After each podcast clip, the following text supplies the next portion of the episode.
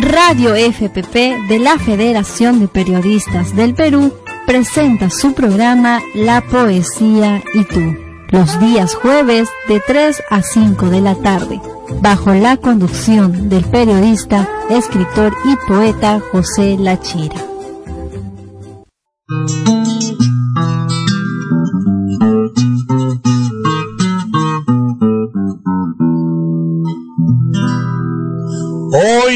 Quiso que mi lira suene en la poesía y tú, que escucha todo Perú con el gran señor La Chira, en esta radio que inspira a poetas decimistas, cuna de grandes artistas cotejan la tradición en esta federación peruana de periodistas.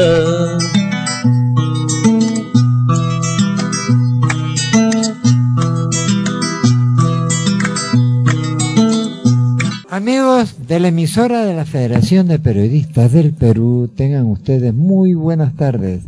En el aire, el programa La Poesía y tú, vuestro amigo de siempre, Víctor José Lachira Acevedo, para llevar hasta vuestros receptores un compendio de poesía, poemas y sobre todo todo lo relacionado con la cultura. Hoy día que ya empezamos el mes, el sexto mes, se va el año, señores.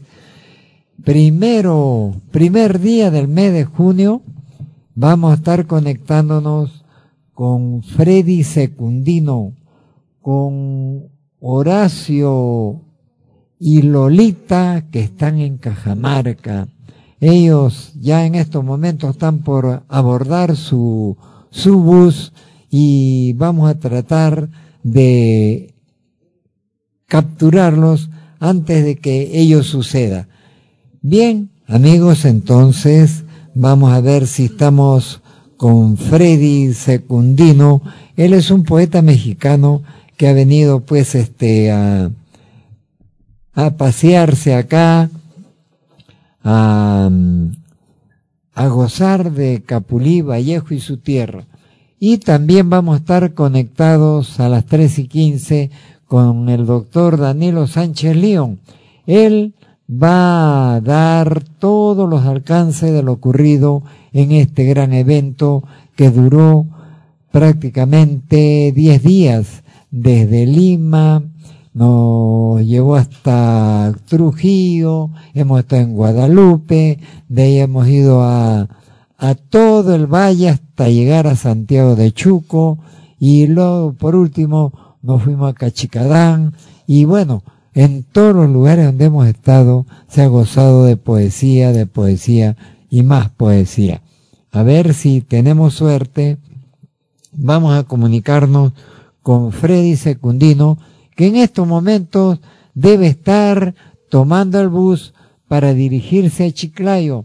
Él es un poeta mexicano que está viajando con Horacio Saavedra y Lolita, voz de Orquídea, Ojalá que la comunicación pueda realizarse y podamos tener a Freddy en el aire para que nos explique por qué él se fue a Cajamarca a gozar de poesía también allá, ya que fueron invitados a la ciudad de Cajamarca, donde los han recibido con mucho cariño y bueno, ha sido apoteósica la presentación porque vi el video donde los han recibido hasta con mariachi, o sea que pues las han pasado muy bonitas.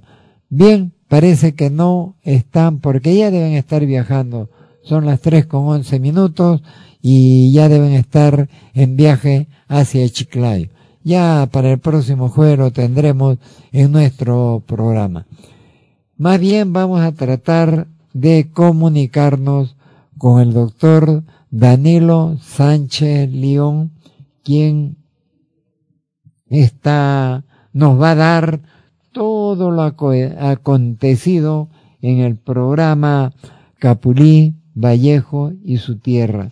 en este programa pues que se llevó a cabo en todo el valle hasta llegar a, a Santiago de Chuco, él fue el gestor de congregar a más de 10 naciones que vinieron con poetas de diferentes lugares para gozar de la poesía en Capulí, Vallejo y su tierra. Parece que ya estamos con el doctor Danilo Sánchez León. Buenas tardes, José. Encantado de saludarte a ti y a tu público tan eh, elevado de este programa a nivel nacional e internacional. Así es, doctor, la poesía y tú siempre llevando hasta vuestros receptores de todos los amantes de la cultura y estamos con usted para que nos explique, nos cuente, nos comente eh, a su modo de ver cómo ha sido, qué, cuál es el, el resultado final de este Capulí 2017. Bueno, que se consolida este movimiento extraordinario porque fundamentalmente trabaja un contenido fundamental para el tiempo moderno, cuál es el de la identidad, la pertenencia a nuestros mundos de origen, fundamental en una época en la cual hay tanta homogeneización del mundo, tanta globalización que hace perder todo aquello que es genuino, que es entrañable, y este es un certamen que ahonda en todo lo que es filiación, pertenencia y compromiso a eh, realidades que tienen problemas pendientes por resolver y la primera condición para poder acometer esos desafíos es sentirse completamente ligados a esas realidades y a ese mundo. Hemos recorrido 10 ciudades importantes, 10 pueblos, cada uno con su propia identidad, con su propia manifestación cultural. Hemos pasado desde ciudades que son metrópolis hasta aldeas que son únicas en el universo, por ejemplo, Quirubilca, que es un asiento minero, que ha recibido a la delegación internacional integrada por ciudadanos representativos de diversos países del mundo y ellos seguramente han sentido ser parte del universo cuando una delegación de visitantes, que además son escritores y poetas, llega hasta sus lares nativos. ¿Cuántos, ¿Cuántos poetas ha contabilizado en este Capulí 2017, doctor? Y explique usted paso a paso, ya que este Capulí empezó acá en Lima, en la casona de San Marcos, y terminó en Andamarca. Sí, bueno, eh, el número de representantes internacionales sobrepasa los 40 y basta que sea así para que ya sea un certamen extraordinario, puesto que cada uno viene con su propio peculio y viene a internarse en lo que es la entraña del Perú. Distinto a cualquier certamen científico o académico que se realiza en un aula que es sofisticada y que se desarrolla con todas las convenciones ya conocidas de un certamen internacional, pero en este caso de Capulí, Vallejo y su tierra es una peregrinación hacia lo hondo de un país legendario, milenario como es el Perú. Y hemos recorrido Lima, Trujillo, Guadalupe, Huamachuco, Irubilca, Santiago de Chuco, Cachicadán, Angasmarca, y en cada pueblo han habido manifestaciones que son propias, genuinas. Hemos recorrido contrastes que son la costa y la sierra. Hemos recorrido ciudades que son metrópolis a aldeas que son muy particulares puesto que se dedican a una sola actividad productiva, como por ejemplo la minería en Quirubilca. Claro. Hemos, eh, hemos recorrido ciudades en las cuales quienes participaban eran todo el conjunto humano, eran niños, jóvenes, maestros, ciudadanos, distinto, por ejemplo, a un certamen sobre mm, un rubro, una especialidad como podría ser la medicina, en donde el tópico es único, digamos, patología de eh, el cerebro. Y sobre todo, y sobre todo, doctor, mostrando a los visitantes, tanto extranjeros como peruanos, una danza que en realidad yo nunca había expectado la danza de los payos como fue ese gran recibimiento que nos hicieron en el último día de nuestro recorrido. Una cosa muy subgéneris, que unas danzas que no son observadas fuera del terruño de, de la tierra de Vallejos.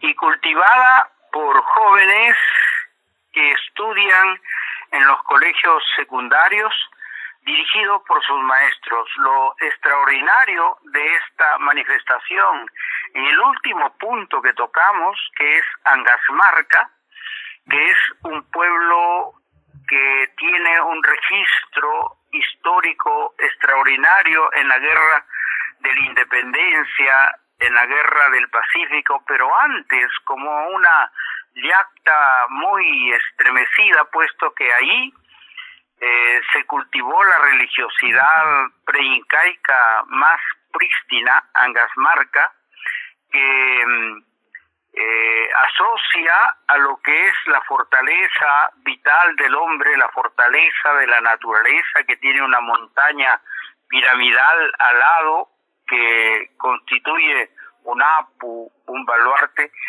En Angasmarca se han dado estas manifestaciones para Capulí, para recibir a Capulí. ¿Cuál es?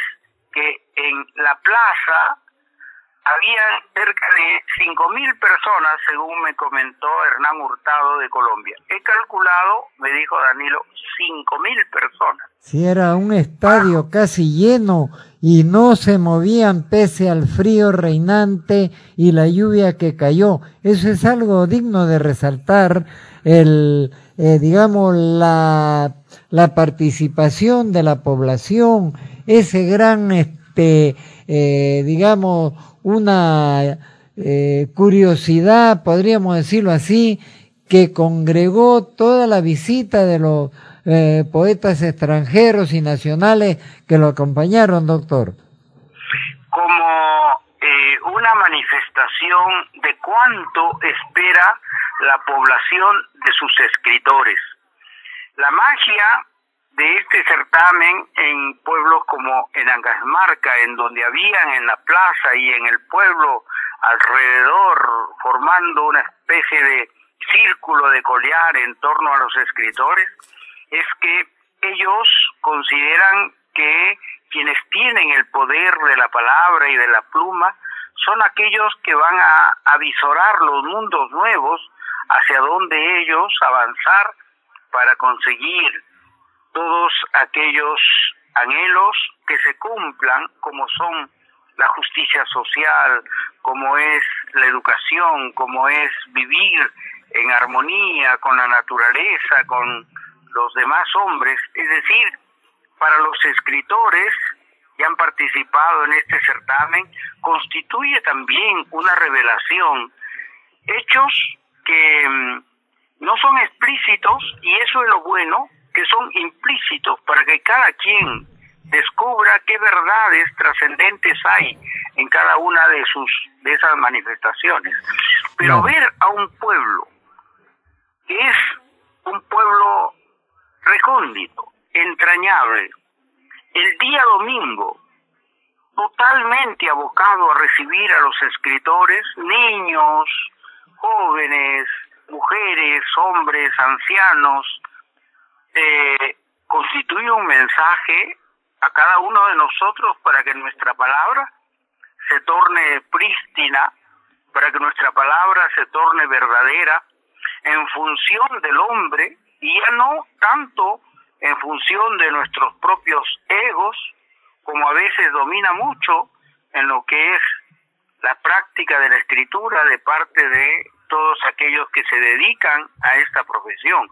Creo que el viaje de Capulí tiene un mensaje profundo para los escritores que tienen que acomodar a partir de ahora su palabra a ser el puente entre estos anhelos y aspiraciones más sentidas de las personas y todo aquello que constituye este arte de la literatura. Y lo mismo, lo mismo, doctor, en Cachicadán, el la marcialidad de los poetas, caramba, veíamos ahí a, a los amigos, como por ejemplo, ahí estaba don Héctor Hernán de Colombia marchando que parecía un, un soldado y todos por el estilo, con esa marcialidad, con esa demencia, con ese cariño, ¿no? Ahí tiene, ahí tiene José eh, un rasgo más, un detalle, pero que contiene mucho fondo, ¿no?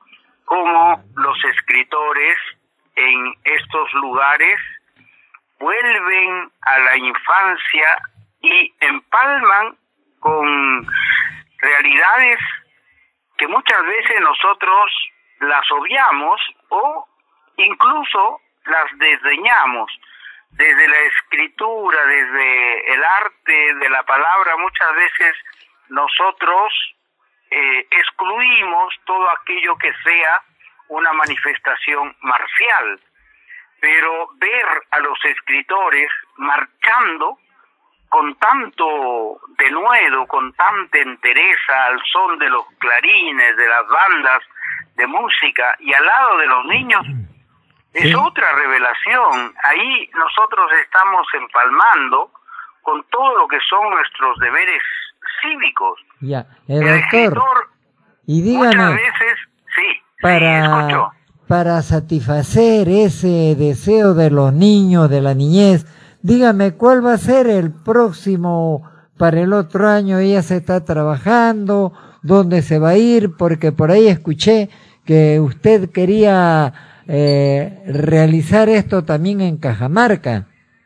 Bueno, el próximo Capulí 19 tiene un recorrido que lo enriquece, cuál es que sale ya del Departamento de la Libertad y abarca Cajamarca y así paulatinamente nosotros abarcaremos más todavía radio de acción y anuncio esta vez Capulí es Lima, Trujillo, Cajamarca, Contumazá, el Valle del Condebamba, Huamachuco, Santiago de Chuco y Calipuy, que es una reserva natural, es un santuario, uno de los siete santuarios de la nación, en donde nosotros vamos a poder constatar cómo es un bosque de cagua, cómo es una reserva del guanaco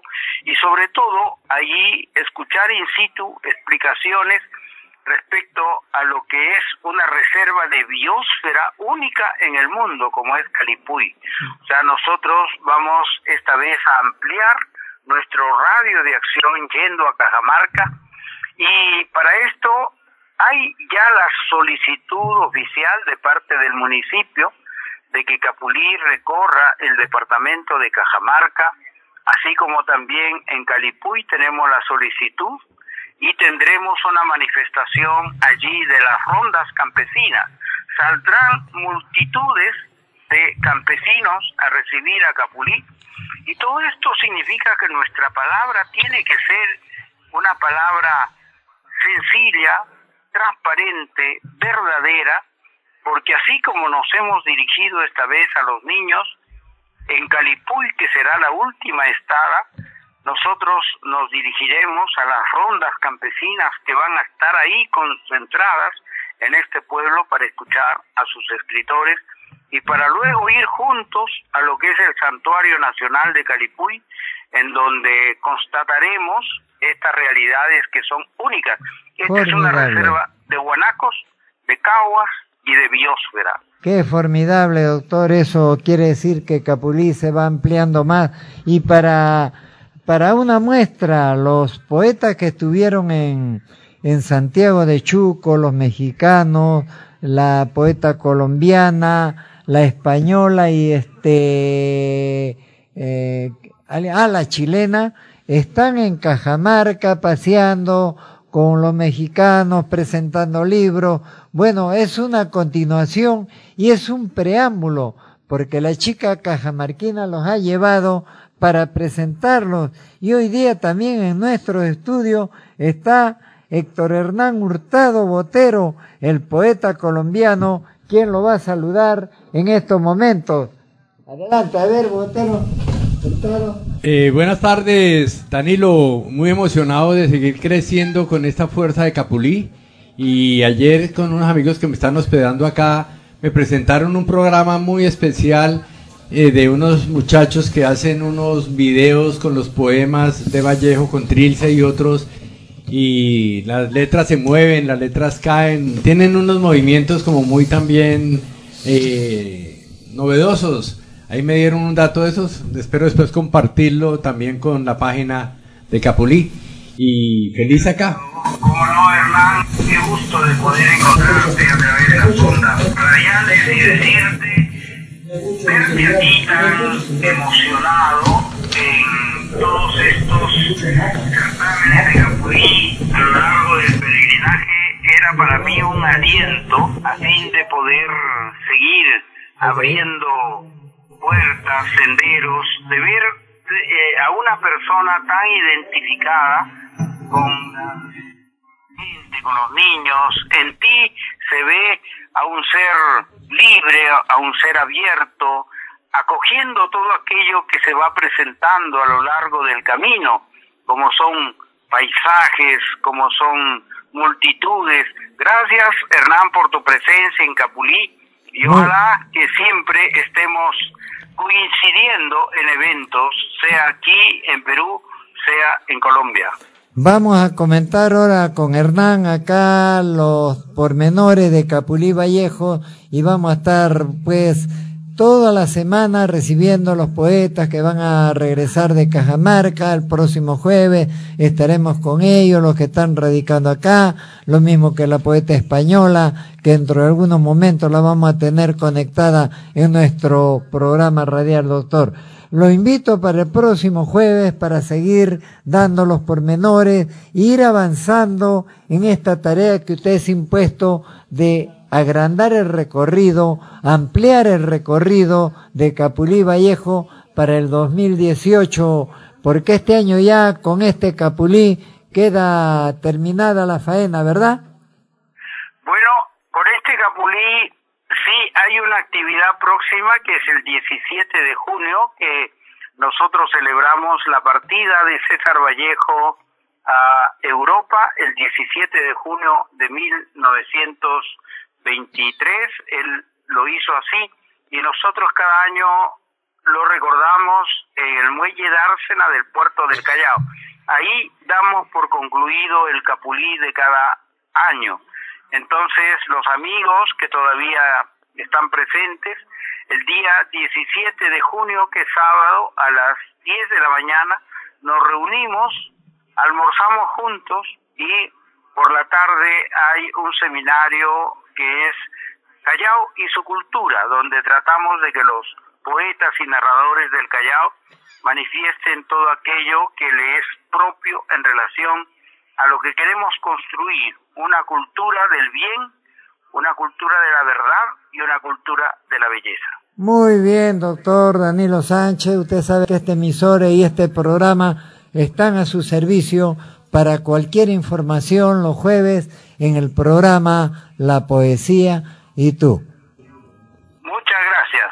Parabienes a todos y un abrazo muy grande para Hernán Hurtado que está ahí en los estudios de La Poesía en el Aire. Muy bien, magnífico. Ha sido el doctor Danilo Sánchez León, el presidente de Capulí, Vallejo y su tierra, quien ha estado dándonos a conocer todos los pormenores de este gran evento que ahora con Hernán lo vamos a, a ir desmenuzando de a poco porque él es un hermano colombiano que está de paso por nuestra tierra y justamente en estos momentos vamos a presentarlo a la audiencia del programa La Poesía y tú. Hernán, muy buenos días.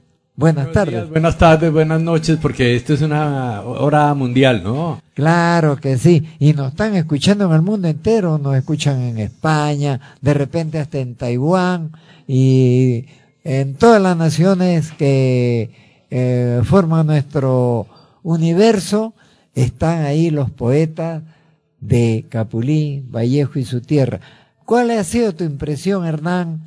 ¿Tú por primera vez vienes a este evento? Sí, primera vez en el evento y quedo supremamente asombrado de ver el respeto y la exaltación que logran hacer del personaje máximo de la poesía peruana y seguramente americana y por qué no del mundo, según el criterio de algunos escritores, de algunos críticos. Es altísimo momentos de emotivos para ver cómo exaltan la personalidad de este poeta y cada vez crece más y ver cómo los niños lo declaman, los abuelos cómo lo cantan, cómo sigue totalmente vigente y quizás más vigente, totalmente más vigente que en su momento cuando escribía sus, su poesía, cuando se enfrentaba al mismo poder, cuando su misión era no ser sumiso, su misión era acabar un poco con esa sumisión exigente que nos imponían a base de, de miedo, a base de temor, claro. Así era. Pero en sí, ¿qué te ha parecido el ambiente, los paisajes, la cultura del, de la población, la danza que presentaron, todo eso, ¿qué te ha, qué te has traído de, digamos, de, has recogido como un resumen de todo este periplo. Sí, muy conmovedor ver cómo las instituciones y los colegios nos recibían, cómo entregan.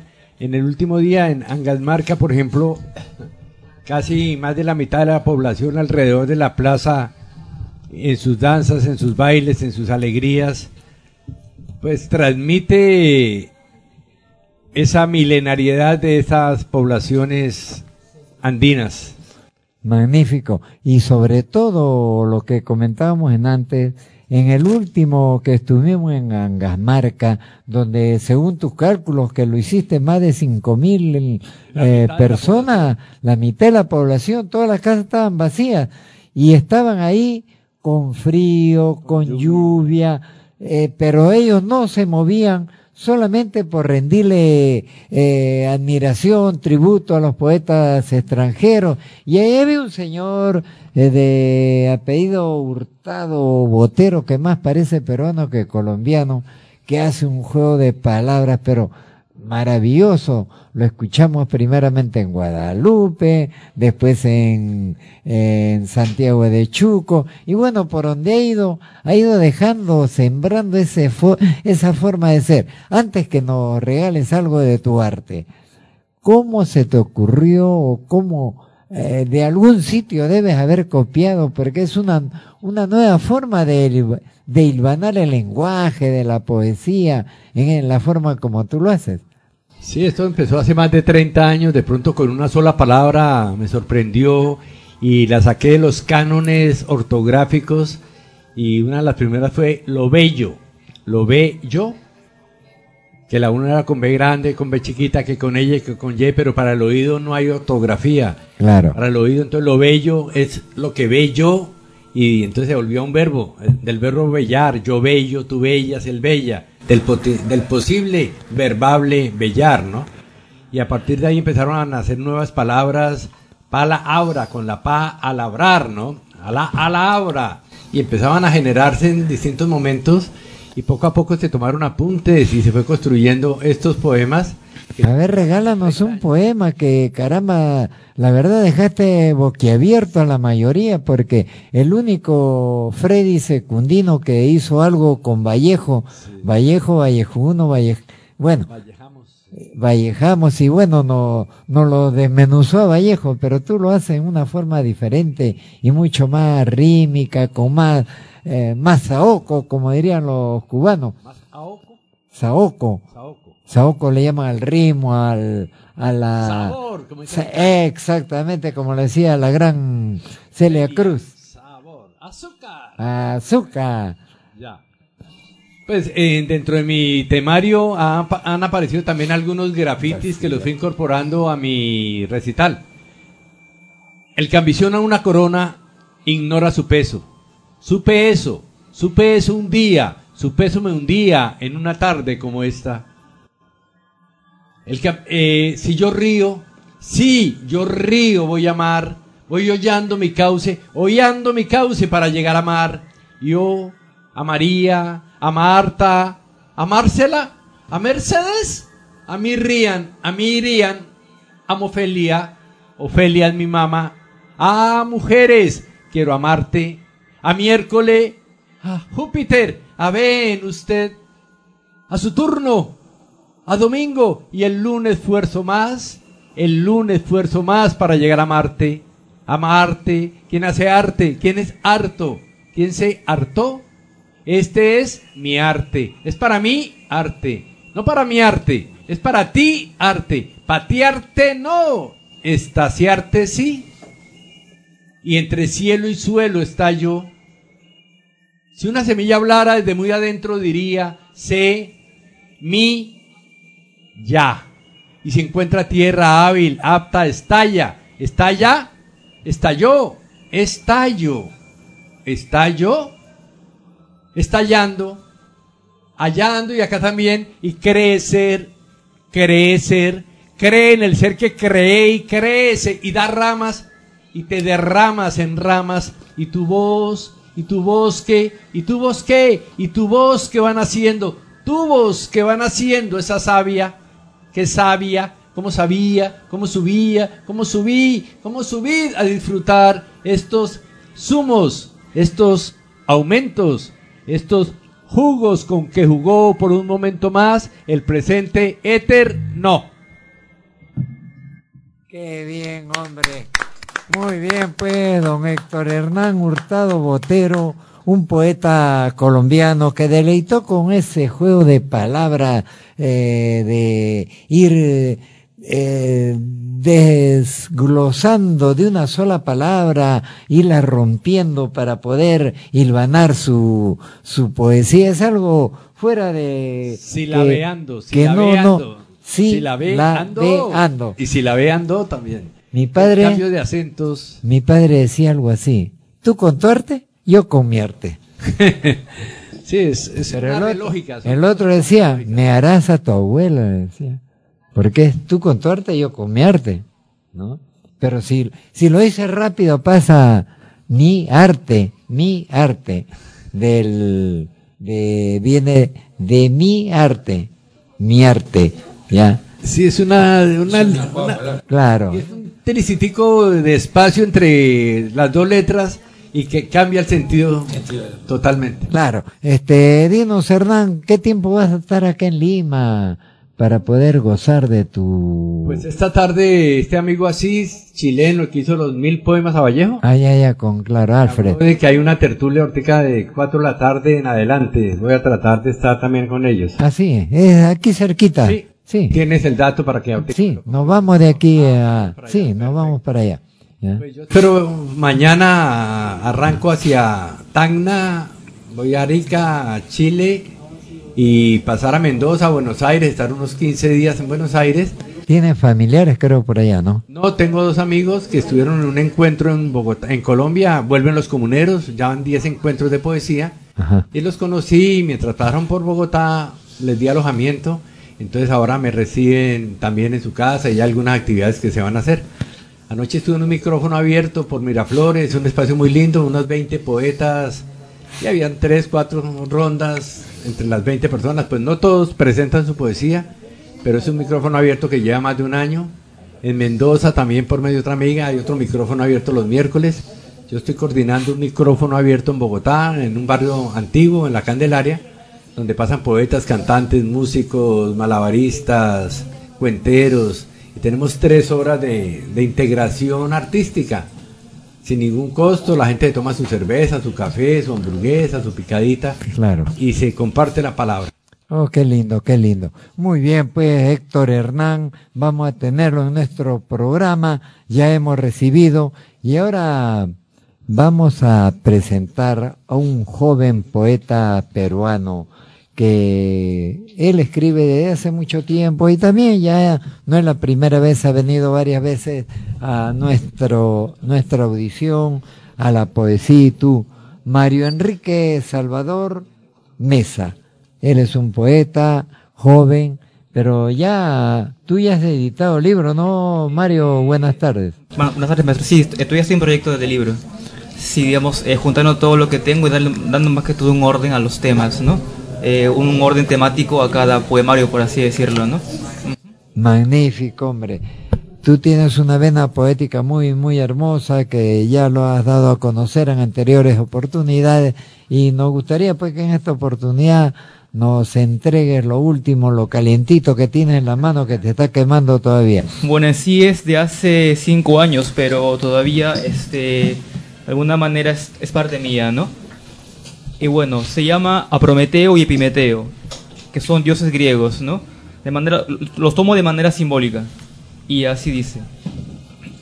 Oh grandes titanes, que habitan en la amorosa Gaia y orillas del furioso Ponto, donde la prole de, Ol, de Eolo brinca, salta y baila, al compás de la jubilosa Talía.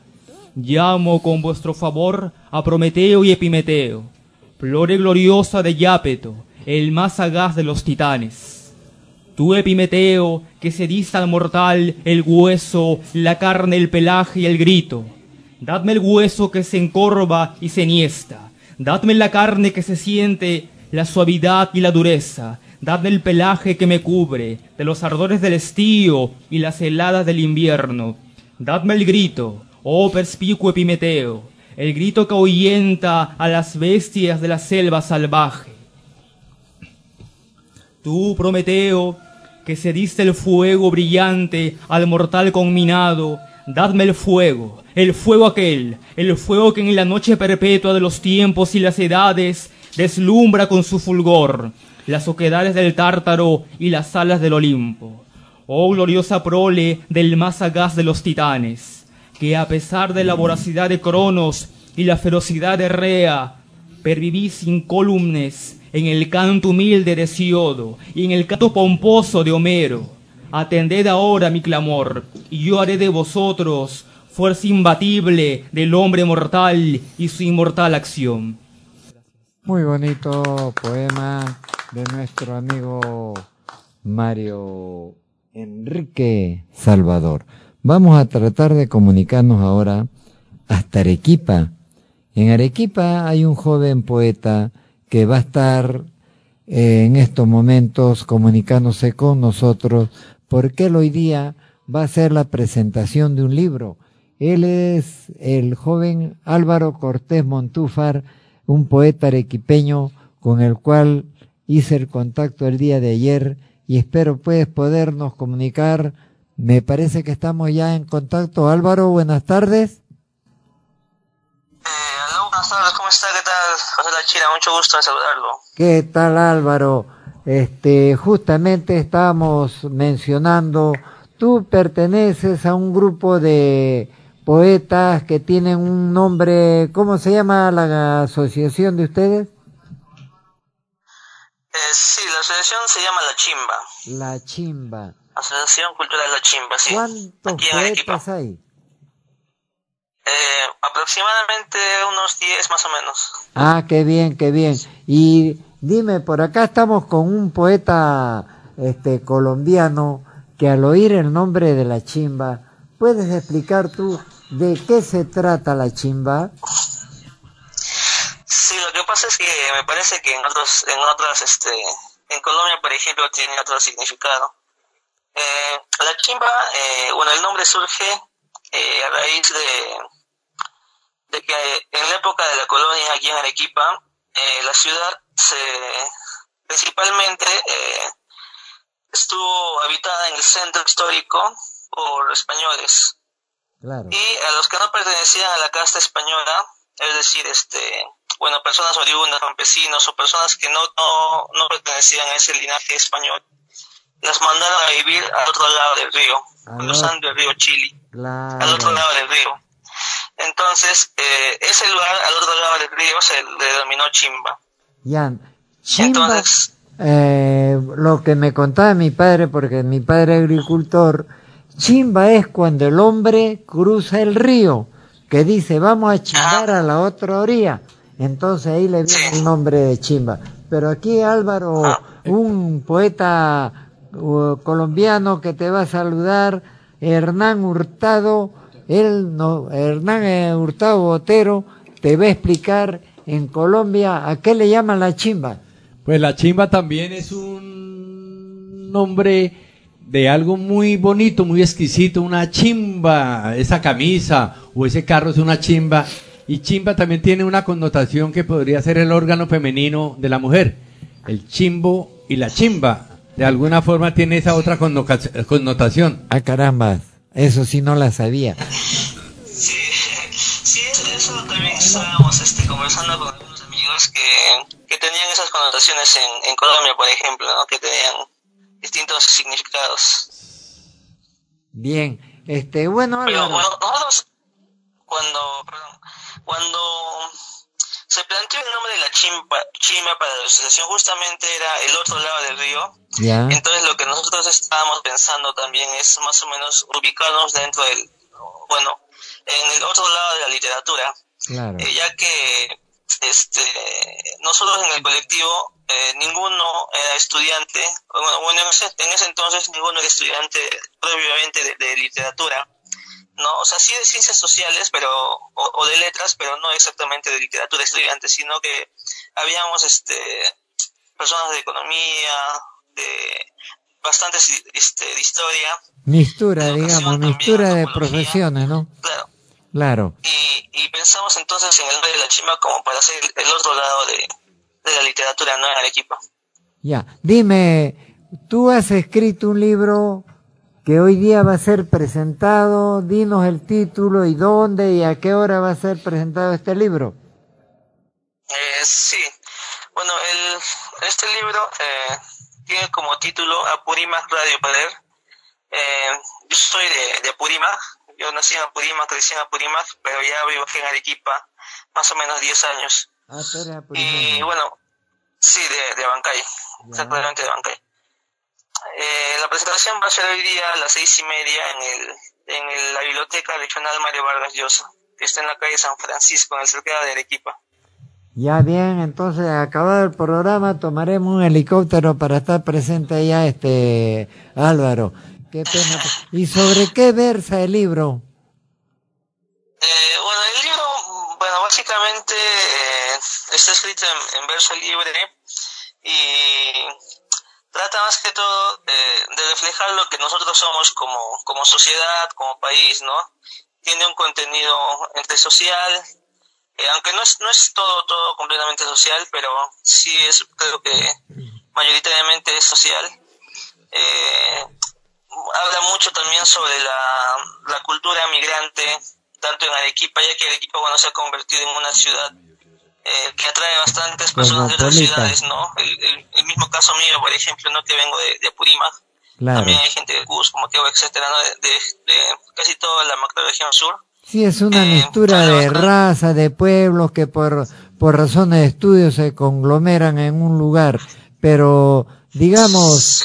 eh, queremos que nos entregue pues un poema de, de ese poemario que tú vas a presentar hoy día a tu hijo. ¿Es el primero o ya has editado otros libros?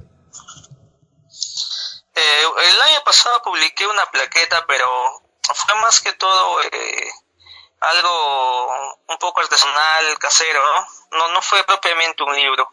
Este digamos que es oficialmente el, el primer libro que estoy publicando. Ah, qué bien, hombre. ¿Tu edad, este Álvaro? Eh, 31 años tengo. Oh, todavía eres un jovencito. Muy bien, entréganos uno de tus poemas, pues, para el deleite de nuestra audiencia. Mm, eh, este poema se titula Encontrando a Enrique Delgado en el Génesis de la cumbia mientras observas un cuadro de Monet en un restaurante. De pronto desperté regado en la banca de un parque, abrazado a tu sombra y almohada, solo poemas de 1970 y un par de Vallejo en el Parque Vallejo. Esta ciudad siempre fue muy chica para nuestra poesía, por eso tratamos de ancharla anchando sus mercados y sus calles y sus parques y sus combis de la ruta Hunter, cercado Hunter. Conocimos a Juan Ramírez Ruiz en un PDF y el PDF salió a la calle y se tomó un ron y un café con leche y lanzó una danza tribal bajo nuestra luna a las dos de la mañana. No teníamos luz en los bolsillos, el vacío abrazaba nuestro estómago siempre vacío, mientras cabalgábamos por las calles del cercado. No solo de pan vive el hombre, ni solo de versos el poeta. Por eso Mayakovsky decidió ser hombre y poeta y conquistar el pan a través de los versos.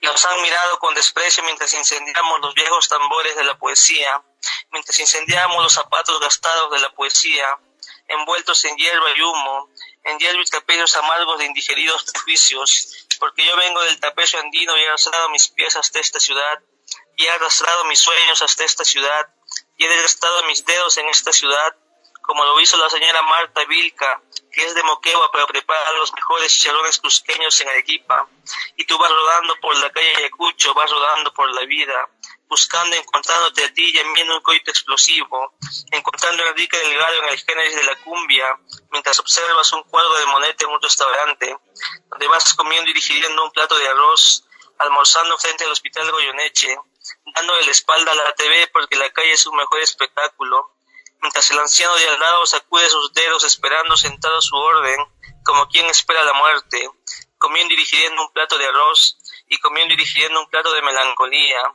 y de postre la ausencia que nos ahorca, la ausencia que llega con tres meses de embarazo, la ausencia que te deja una huella sobre el colchón, que abandona una camisa planchada, que es una silla sobrando a la hora de la cena, la ausencia que envejece y se pudre de madura, la ausencia que te lleva de la mano hasta el jardín de niños y te deja en la puerta del salón, la ausencia que sabe a fosa común, porque la sangre del pueblo tiene rico perfume Huele a jazmines, violetas, geranios y margaritas, a pólvora y dinamita. Y ahora debemos ir a trabajar. Lo bueno del libre mercado es que uno puede escoger a su explotador. Gracias. Muy bien, Álvaro, caramba. Un poema muy, muy filosófico, bien sentido, en el cual también has incluido una, un párrafo de Flor de Retama, de nuestro hermano poeta que escribió en la época del terrorismo una alegoría muy bonita, La Flor de Retama.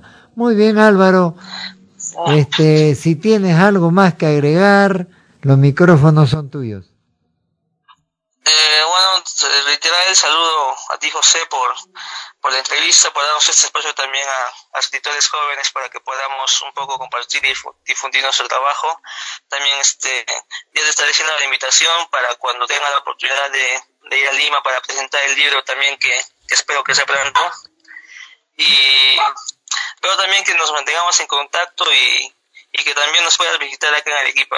Claro que sí, Álvaro. Un saludo a John, que ha sido la persona que nos contactó y dile que cualquiera de los jóvenes poetas que tengan algo que manifestar, tú sabes que la emisora de la Federación de Periodistas del Perú y el programa La Poesía y tú están a vuestro servicio en el momento que ustedes lo crean conveniente.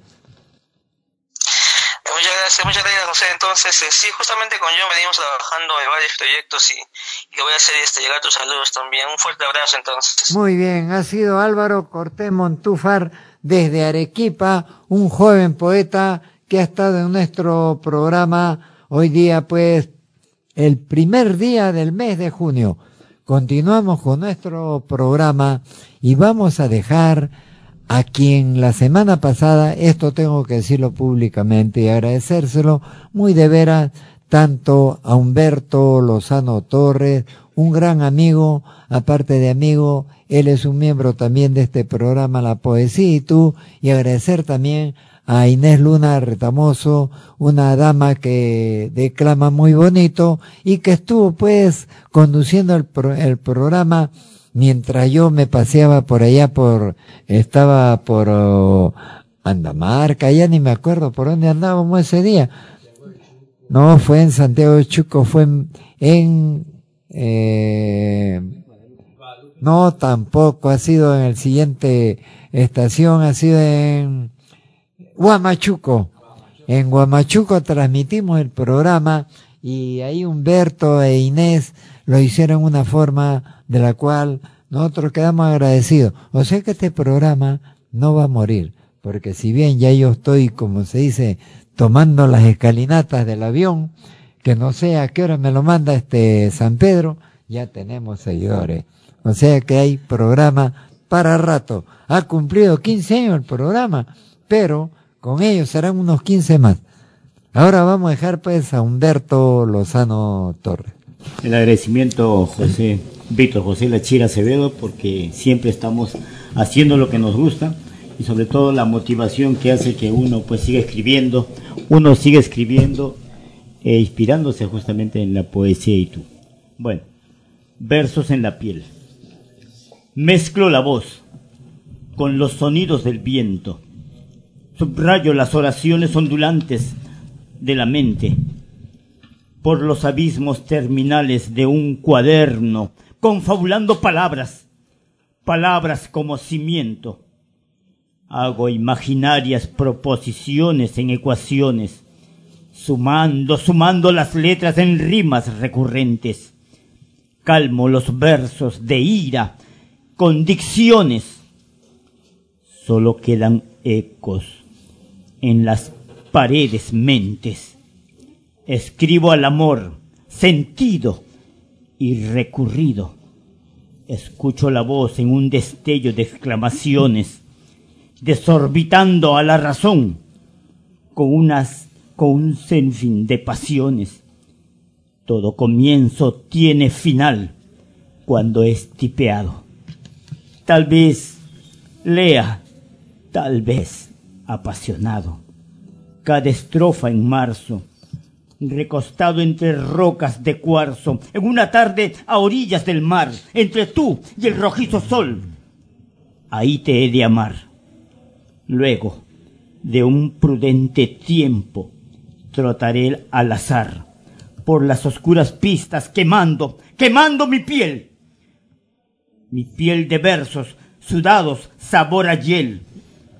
Agotada mis fuerzas, regreso para comenzar. De Humberto Lozano Torres, Versos en la piel.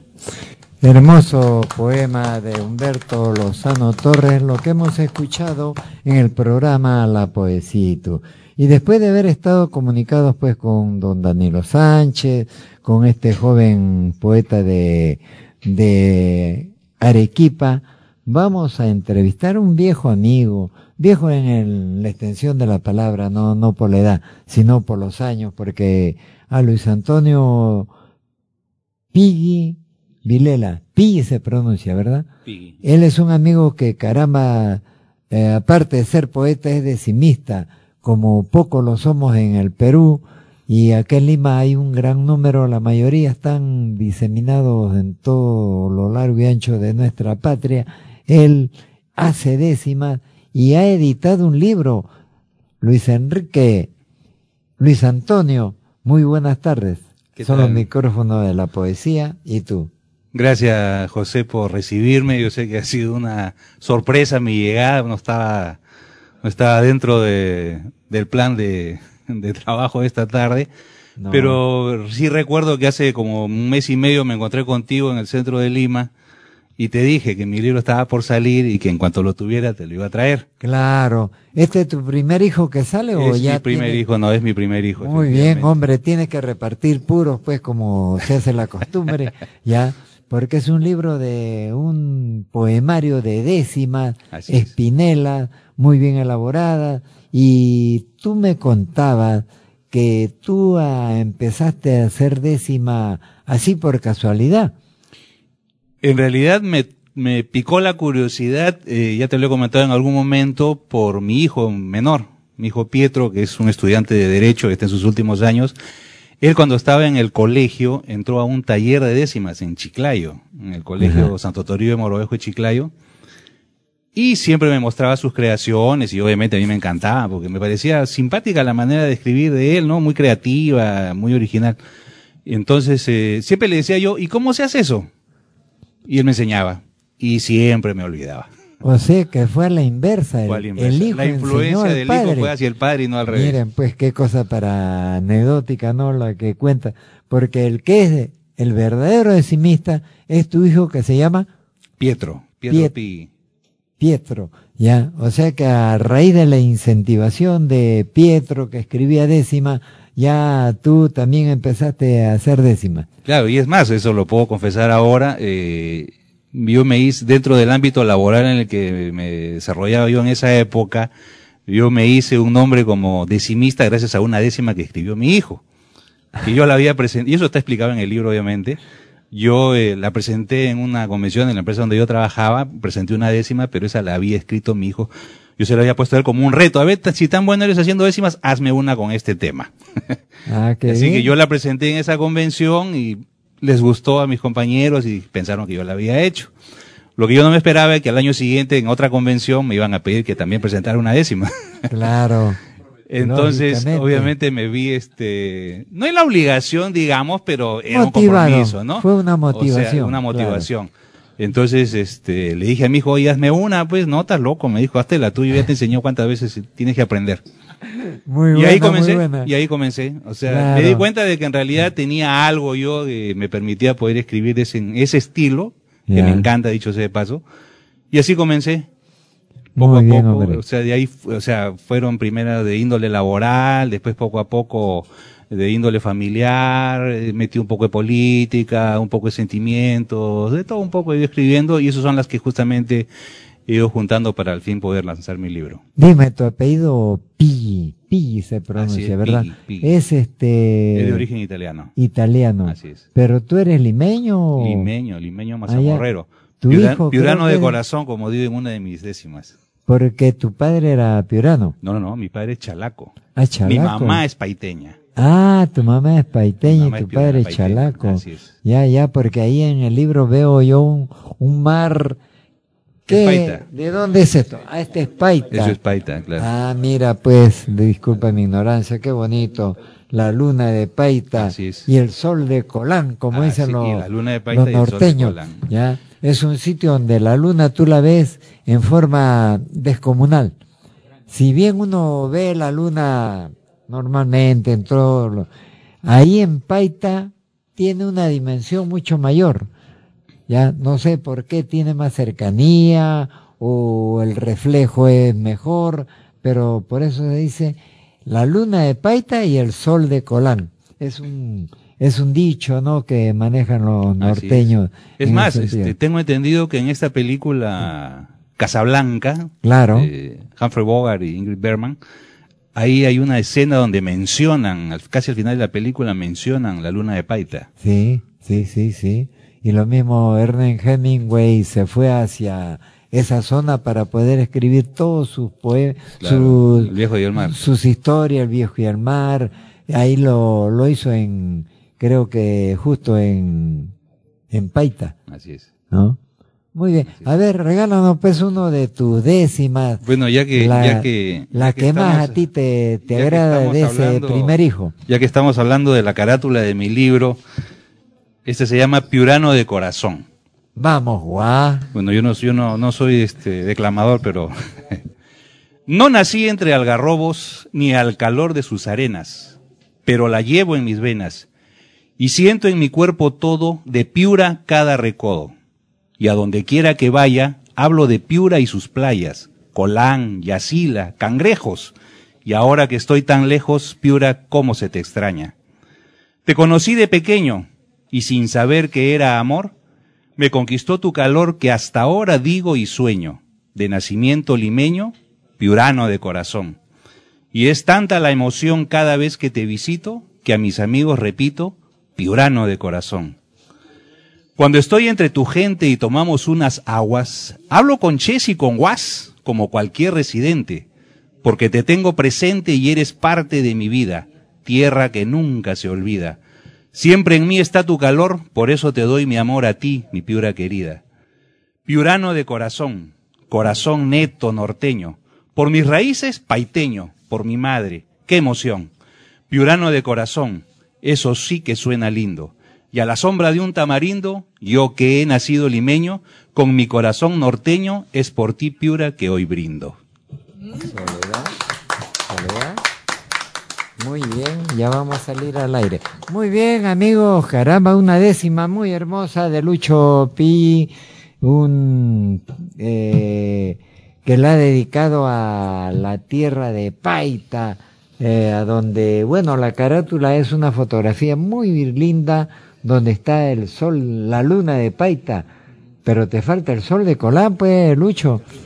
Ahí está arriba. En la parte de atrás sí, sí. Ah, muy Colán bien, también. muy bien. Entonces está completa la cosa. Como también está completo en estos momentos, estamos con una dama eh, española con Soledad Benajes Amorós. Soledad, buenas tardes. Buenas tardes, querido amigo. Buenas tardes a todos los oyentes. ¿Cómo te está tratando el Perú y por dónde te encuentras? Bueno, tratando espectacularmente muy bien. En estos momentos me encuentro en Cajamarca, a punto de, de salir para Lima, para regresar a Lima. ¿Cómo está el clima en Cajamarca? Cuéntanos. Pues Cajamarca me ha sorprendido favorablemente muchísimo. O sea, es una ciudad que se pasea muy tranquila, es linda, limpia, amplia, su plaza de armas, mucho, bueno, mucha historia, muchos edificios que se han tenido coloniales preciosos. La verdad es que me ha gustado mucho. Habrás conocido tú el cuarto de rescate. El cuarto de rescate le llaman donde en la época pues que nuestros conquistadores vinieron, ahí lo obligaron a Atahualpa a que llenase un cuarto de oro hasta donde alcanzaba su mano para poder liberarlo a él, pero en forma muy mentirosa no lo liberaron sino le dieron muerte. Así como eso hay lugares muy turísticos, habrá sido a los baños del Inca, donde hay unas aguas termales que brotan del, del subsuelo. Ujú. Eh, está muy bien, muy bien. La verdad es que un relax grande. Tú sabes que quien se baña en esas aguas se queda en el Perú, ¿ah? Oh, ya. bueno, me gustaría quedarme más tiempo. De momento, definitivamente, ¿no? Pero sí, la verdad es que es un país que, en el que no me importaría vivir, o sea, estaría feliz. Muy bien, hombre. ¿Con quién estás acompañada tú en estos momentos, Soledad? En estos momentos está a mi lado Lucia Elena Sepúlveda, que compañera La chica de, Colo- colombiana. de Colombia. Ya. Que ya, pues, conoces, sí. Muy bien. Queremos pues robarte, tú sabes que este programa, La Poesía y tú, entrega pues los poemas de todos nuestros amigos. Luz Elena ya ha estado la semana pasada en este programa. Tú espero que estés antes de irte a España, vengas a nuestro, Sí, nuestra sala de estudios. semana quizás sí. Ya, pero antes queremos gozar de tu, de tu poesía. Eh, ah, bueno, yo le, estaba hablando de la próxima semana. Puedo aprovechar sus ondas para hablar de unas presentaciones que tengo. A ver, Ah, ¿qué, Lima. aquí en Lima vas a tener presentación de libros, ¿cuándo y dónde? Pues voy a presentar el, mm, el día jueves 8 a las 7 en, en, Horacio, en Porras De Miraflores, ya. y de Miraflores, sí. Y me va a presentar el libro Cronófago, eh, el doctor eh, Omar Aramayo, junto con, con otra con otra poeta amiga, eh, Lucy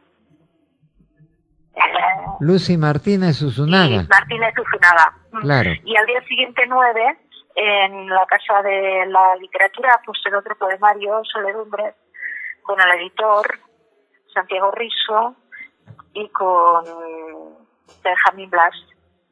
Vamos ¿Qué? a presentar allí. Bien. muy bien, muy bien.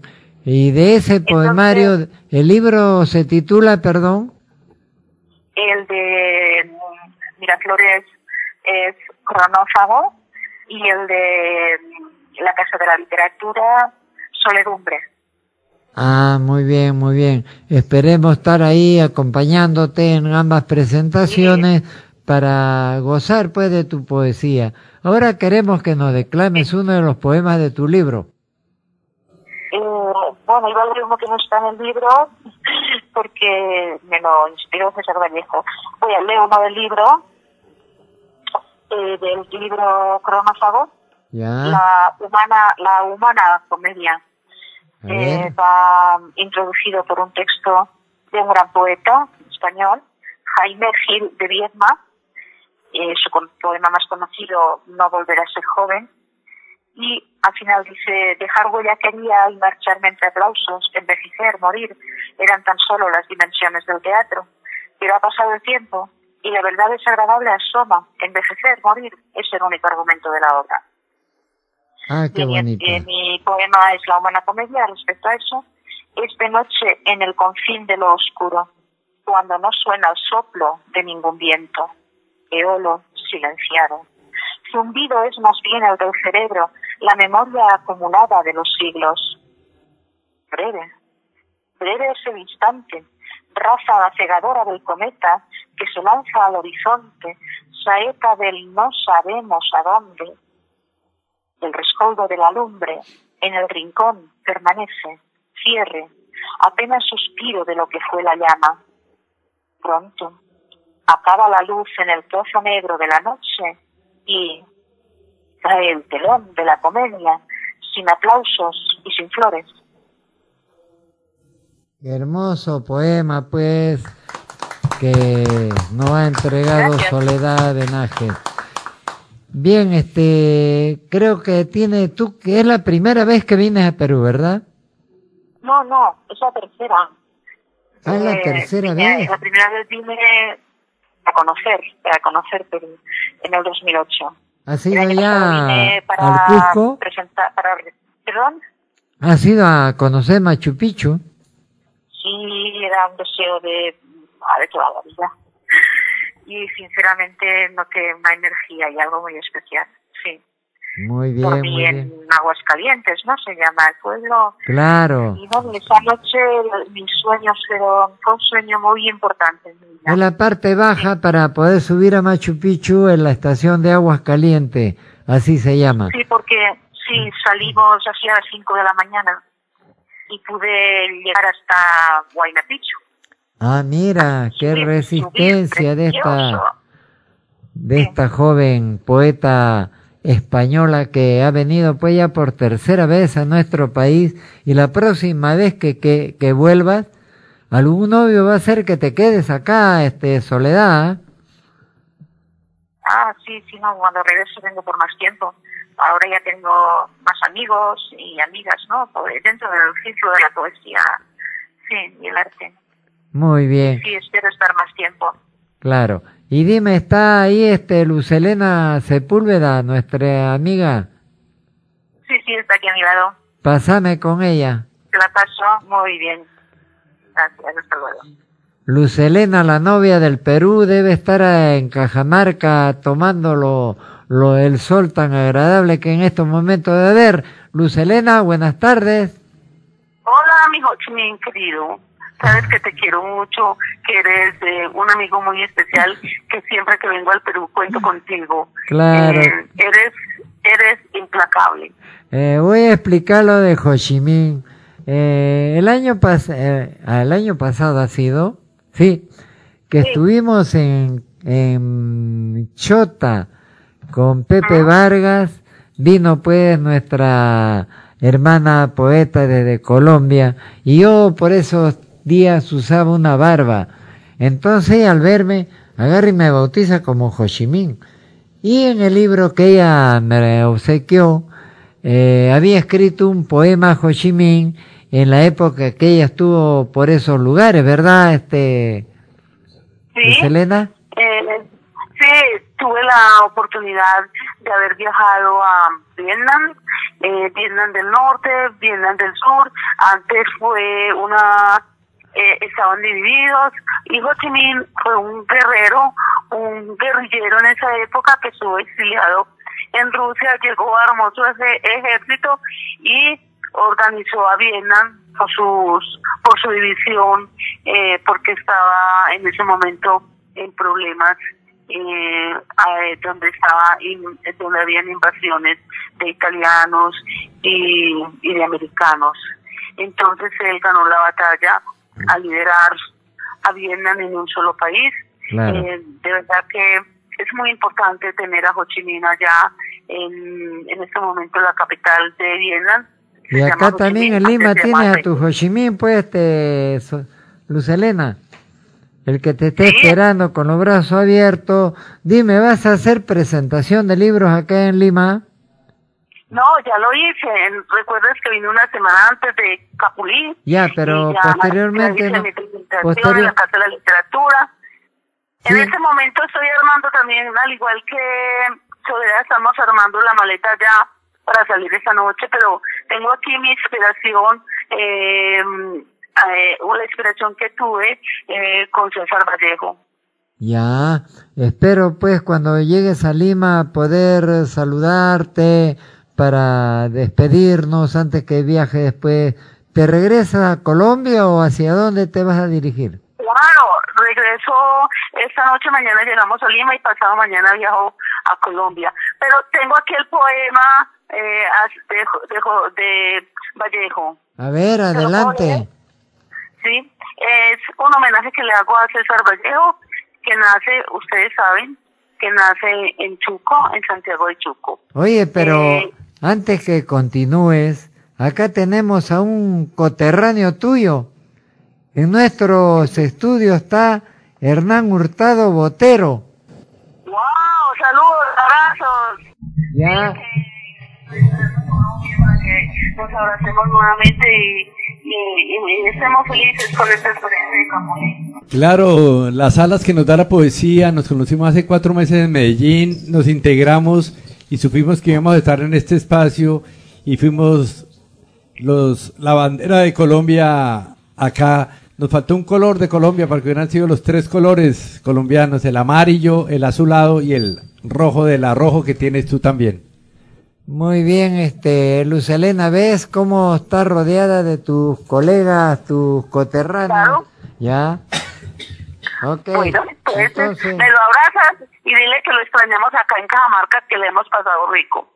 ya mañana que estás llegando a Lima, háznoslo saber. Tú tienes mi teléfono para, aunque sea, darnos un abrazo y tomarnos un cafecito antes de que partas a Colombia. Claro que sí. Te voy a poema, ¿sí? Adelante con ese, esa alegoría Vallejos. Bueno, los nubarrones siguen. Llegaste en una primavera de sueños, floreciste en un tallo aumentado, desplazándote, como lo hacen los árboles de lado a lado unas veces. Decaído, decaído por una época de tormentas, ruidos y tempestades, tanto dolor y angustias por un globo herido. Anhelaste cambiar emociones, viajaste por nubarrones a otros mundos producías como aparecen los frutos y las hojas en primavera. Creciste, dejaste semillas, caminaste de acá para allá y de allá para acá en esta esfera golpeada. Tanto dolor y los aguaceros seguían. Abrigaste el polen del tiempo y con nostalgias del ayer escarbaste la contaminación de un globo, de un globo y de unas guerras y de unos conflictos en un siglo bullicioso. Ah, y los aguaceros acosaban. Las tormentas europeas removieron tu ser. Francia, Rusia y España te adoptaron. Te adoptaron como un árbol trasplantado. Allí, estar, allí esta arboleda trepaba a la marcha de las estaciones. Hojas, flores y frutos brotaban. Marchitaste en una primavera tal como llegaste. Tanto dolor, tanto sufrimiento. ¿Quién no lo ha sufrido? Te secastas como un árbol desgajado, lejos de tu país, lejos de tu Perú, tan distante de tu patria, donde tus recursos te amargaron, tu energía se desmoronó, porque todo tiene su final, porque todo tiene su final. Ya, Muy, gracias. muy bien, pues muchas gracias, Luz Elena. Acá toda la platea te está aplaudiendo, lo mismo que a Soledad, Venajes, Amorós, que mañana ya estarán llegando a Lima. Tu despedida, pues, este, Luz Elena. ¿Qué dices? Nos despedimos entonces hasta el día de mañana que estarás llegando a Lima, ¿ok? Para mi pueblo peruano, peruano que los llevo en el alma, que siempre los tengo presente. Ya, ya. Hasta So- pronto. Soledad sí creo que se va a quedar más días. A ver, pásame con ah, Soledad. sí, Soledad. Ok, sí, Soledad se queda aquí unos días más. Se la voy a pasar. Aló, Soledad. Bueno, hola, otra vez. No vas a estar sola, Soledad, porque llegando a Lima tienes el cariño de todos tus amigos que te quieren. Lo sé, lo sé. Y además que pues tengo más amigos desde pues de- desde el encuentro Capulí, Vallejo y su tierra. Claro Ahí. que sí. ¿Y hasta cuándo vas a Aparte permanecer todas- en Perú? Perdón, sí. Voy a estar en Perú hasta el día 12 de junio, pero me marcho a conocer unos cuatro días una ciudad que he deseado conocer desde siempre, que es Ayacucho. Ayacucho. Entonces Ah, voy qué bien. sumando, voy sumando ciudades cada vez. Sí, voy a estar allí. Ya. Mañana estarás llegando en la mañana. Sí, Ok. mañana llegamos y mm, el domingo en la mañana me voy para Ayacucho. Ya Eh, y después ya pues regreso y me quedo en Lima hasta el 12 de junio. nos Y comunicamos, ya, Soledad. Voy a participar en muchas cosas que me han invitado. Feliz, feliz, estoy feliz. Nos comunicamos para darte los datos de amigos ayacuchanos con quienes te Ah, vas a bien. reunir allá. Sí, perfecto. ¿Ok? Listo. Sí, de acuerdo, ya nos comunicamos. Gracias. Entonces un abrazo y hasta mañana que lleguen a Lima. Muy bien, gracias. Un abrazo para todos los que están ahí. Ha sido Soledad Benaje, Amorós y Luz Elena Sepúlveda que estuvieron en el programa La Poesía y tú. Vamos a continuar y vamos a dejar nuevamente a nuestro hermano Hernán Hurtado Botero. ¿Hasta cuándo va a estar Hernán Bot- Hurtado acá en, en el Perú, en este periplo, su paso por esta tierra donde también lo queremos mucho, Hernán, y que no sea la última vez que viene. Esta es tu casa, somos tus hermanos y te esperamos con los brazos abiertos cuando tú te dignes regresar a esta santa tierra que se llama Perú. Sí, del árbol del Perú tenía entendido que toma el nombre esta nación. Eh, ya tengo tiquete mañana para ir a Tacna a las 5 de la tarde, 6 de la tarde. Arranco a Tacna. Espero llegar a Santiago, pasar a Argentina, estar 15 días. ¿Te vas por tierra? paso. Voy por tierra. Ah, qué lindo. Vengo de Colombia por tierra. Sí, tú eres un, un viajero como hacían antes los mochileros, que es muy agradable ir conociendo de pueblo en pueblo su costumbre, su gente, su idiosincrasia. Eso nutre bastante al, al que le gusta conocer otros países. Sí, llevo tres años sin trabajar, no tengo una pensión como tal, pero logré cogerle un poquitico de ventaja a la vida. Tengo dos hijas que viven en México, tengo otra hija que pues son autónomas ya, entonces tengo ya el tiempo para mí. ¿Y la novia te deja que salgas así? Pues toca luchar mucho para ser feliz. Mi señora ahorita anda por Europa también con una amiga, están de paseo. Yo estoy viendo, estoy semi separado, es una palabra como curiosa. Claro. Eh, pues hay ciertas autonomías. Tú dices, pues, mientras el gato duerme, los ratones se pasean. Es lo que estás haciendo tú. Más o menos, sí. Y es muy distinto pues estar uno solo en este ambiente poético, conociendo mucha gente, integrando otros tipos de ambientes, a estar uno con la consorte, dependiendo un poco de esa empatía con, con ella, ¿no? Claro, hay claro. más libertad.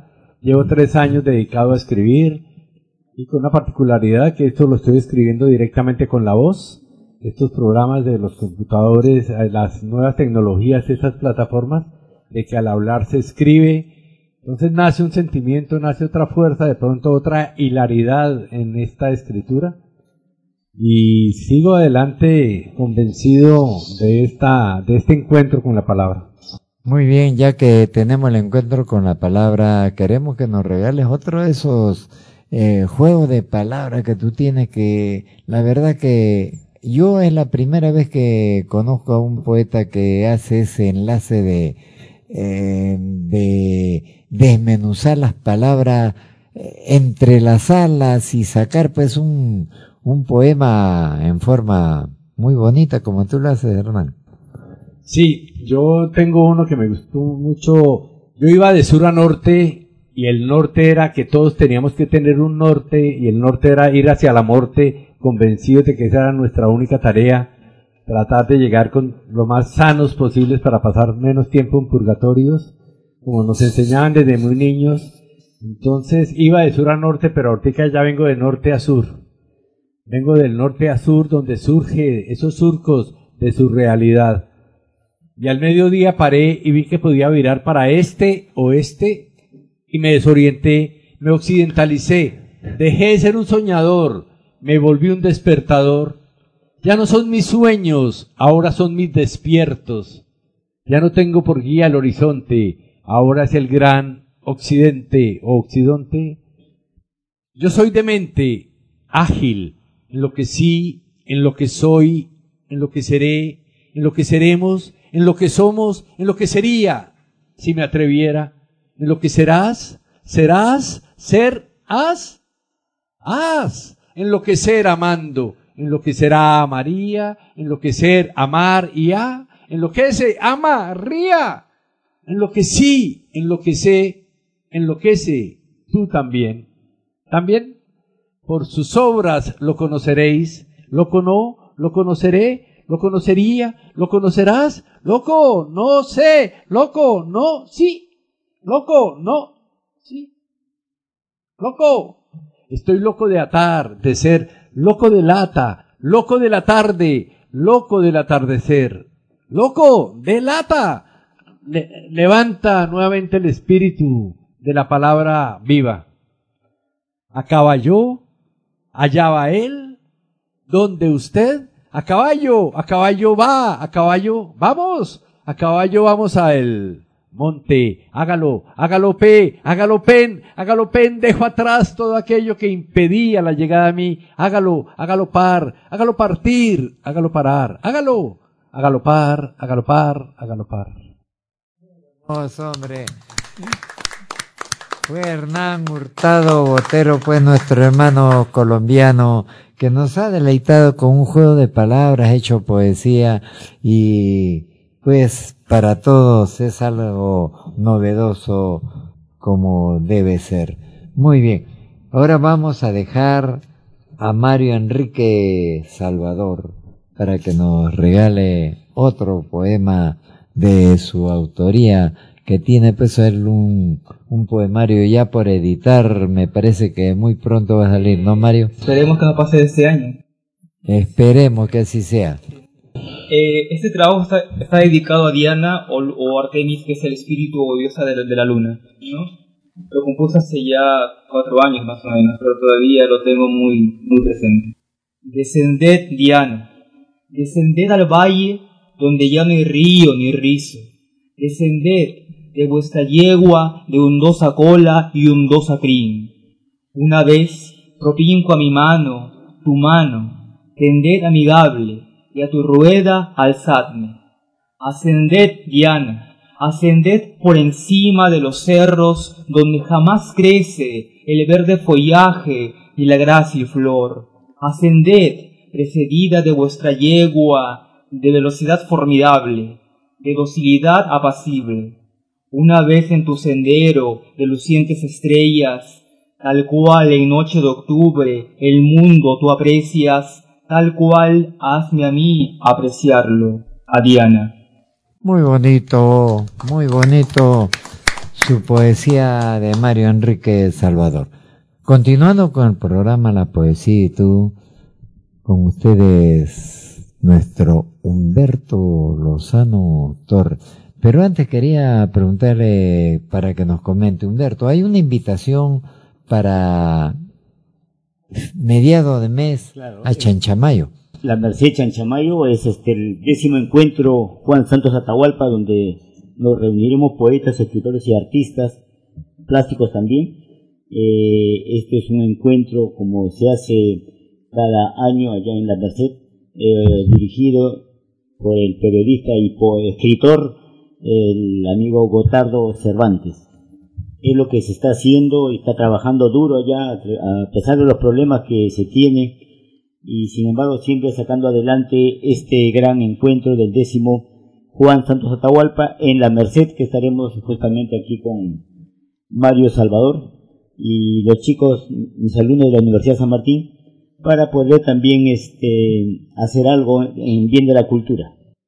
Qué bien. ¿Y cuántos días va a durar ese evento allá en Eh, estuvo Chanchamayo? organizado, Víctor José, este, la Chira estuvo organizado tres días, pero se ha corrido un día, iba a ser el 22, 23 y 24. Eh, ahora ha, ha pasado para ser solamente dos días. Se inicia el 22 de junio. Eh, Sí, es un encuentro en la Plaza de Armas, este, es un evento cultural organizado por la Municipalidad de La Merced, que escapa ¿no? ya al encuentro que se va a tener en, en Juan Santos Atahualpa, ¿no? Que se va a apoyar la cultura y justamente para eso viajamos para hacer una serie de presentaciones teatrales y poéticas también este, y de música. O sea, jueves y viernes solamente, dos días. Viernes y sábado. Ah, o sea, el 23 y 24. Sí. Ah, muy bien, hombre. Estamos muy bien. Bien. Adelante, Humbertito, con tus poemas que cada vez que los escucho, tú te estás volviendo ya muy romántico.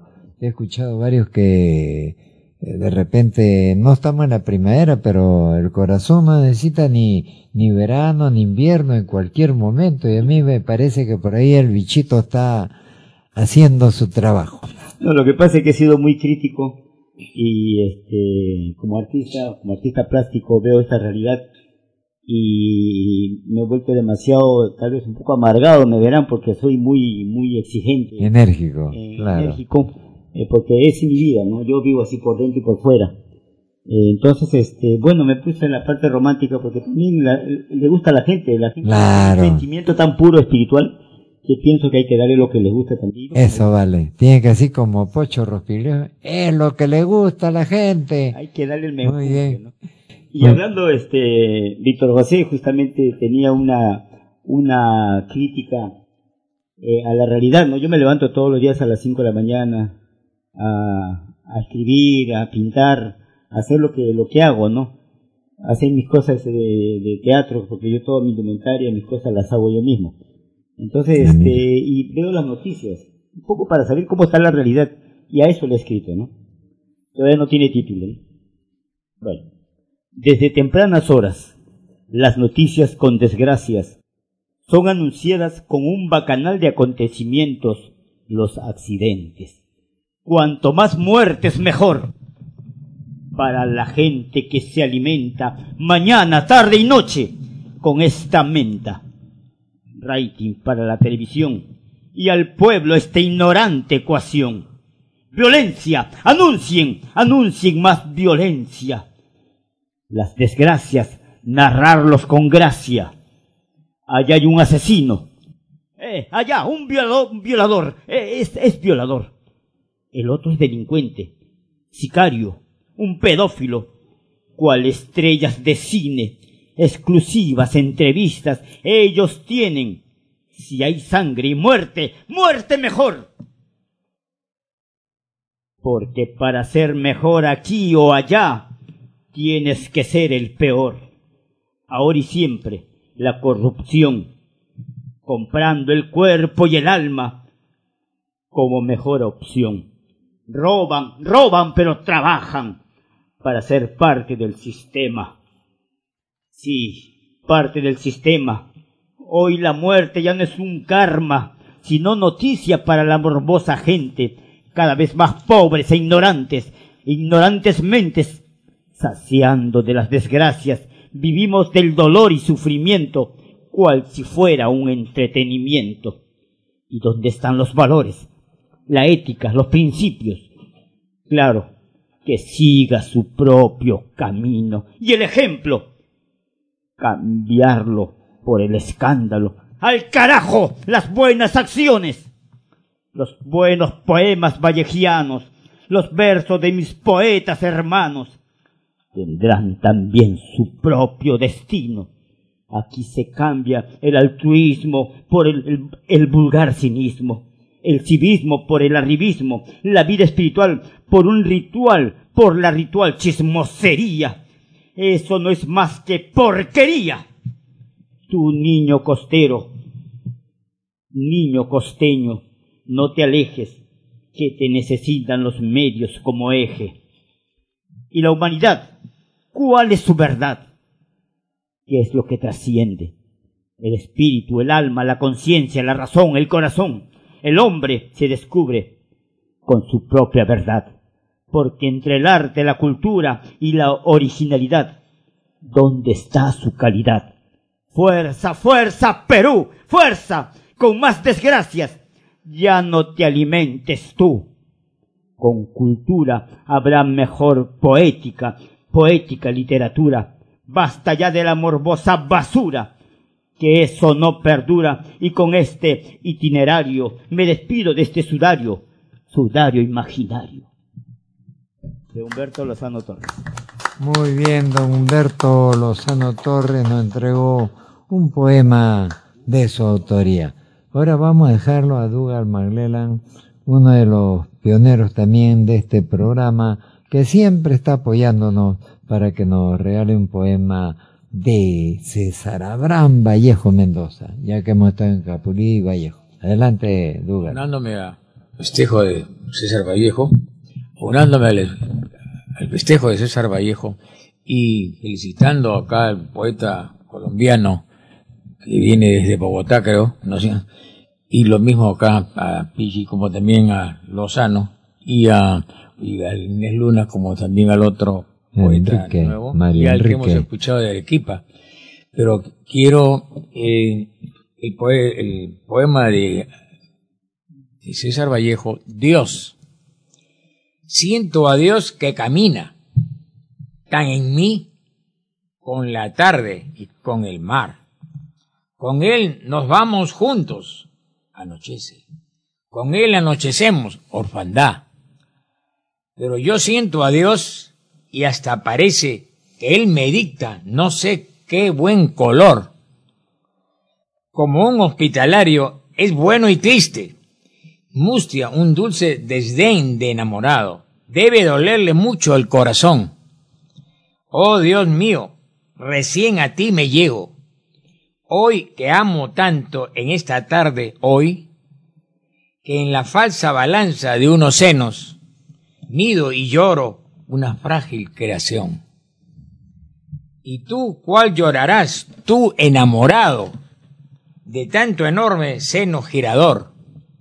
Yo te consagro, Dios, porque tan, porque amas tanto, porque jamás sonríes, porque siempre debe dolerte mucho el corazón. Muy bien, de César Abraham Vallejo Mendoza, el poema Dios. Ahora vamos a continuar con Lucho Pi para que nos siga regalando las décimas tan hermosas que él ha creado. ¿No tiene alguna décima amorosa por ahí, este Lucho? Eh, bueno, yo pensaba, este, justo ahora que está comenzando el mes de junio, leerte una que se llama Homenaje al Padre. Ah, bueno, ya. Es el pues, mes del Día del pero Padre. te invito pues para la próxima semana para que vengas a deleitarnos con tu décima. Ah, ya, claro, claro. Al Día del Padre. Por supuesto. Porque acá se celebra todo. El Día de la Madre fue un, un programa muy hermoso, redondo, donde hicimos poesía del Día de la Madre muy bello. Y Bueno, eh, tengo primero, en todo caso, una primer, una chiquita, una décima chiquita que se llama Homenaje a la Madre también. ahí está, a ver, todavía ayer nomás ha sido todavía Claro, mayo. Ayer, ayer ha acabado su mes. Claro. Dice así, homenaje a la madre. Al nacer primer susurro, primera caricia en la piel, un eterno gusto a miel, sinónimo de amor puro, amor pleno, amor seguro. Nuestra primera palabra, un ejemplo que nos labra. Eso y más es la mamá. Eso y todo es la mamá. Mamá, qué santa palabra. Hermoso. Tú sabes, Lucho, que acá en este programa y durante los 15 años que tiene de vigencia, nunca hemos dejado en ningún programa, Dugal, Humberto, son testigos de que siempre en todos los programas le rendimos homenaje a la madre.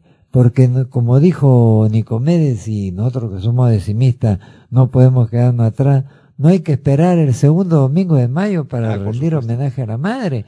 Todos los días de nuestra existencia son pocos todavía para adorarla y bueno, en la persona acá tenemos una dama, una mamá, mamacita, que ni modo tiene que rendírsele homenaje a todas ellas. Así es. Muy bien, adelante entonces con tu poema que había seleccionado. Homenaje al padre. ¿Qué significa ser padre? ¿Cuál es ese sentimiento que se dice hace tiempo es igual al de ser madre? No es tan distinto ser padre. Se trata de ser amigo, de estar al lado del hijo, de buscar ser ese templo de donde se tome ejemplo, pero sobre todo, amigo. Cómplice de travesuras para alegrar el hogar, es jugando enseñar, es compartir aventuras, es contemplar la hermosura de un mundo de colores donde primen los valores, es reír, también llorar. Ser papá es educar, es formar hombres mejores.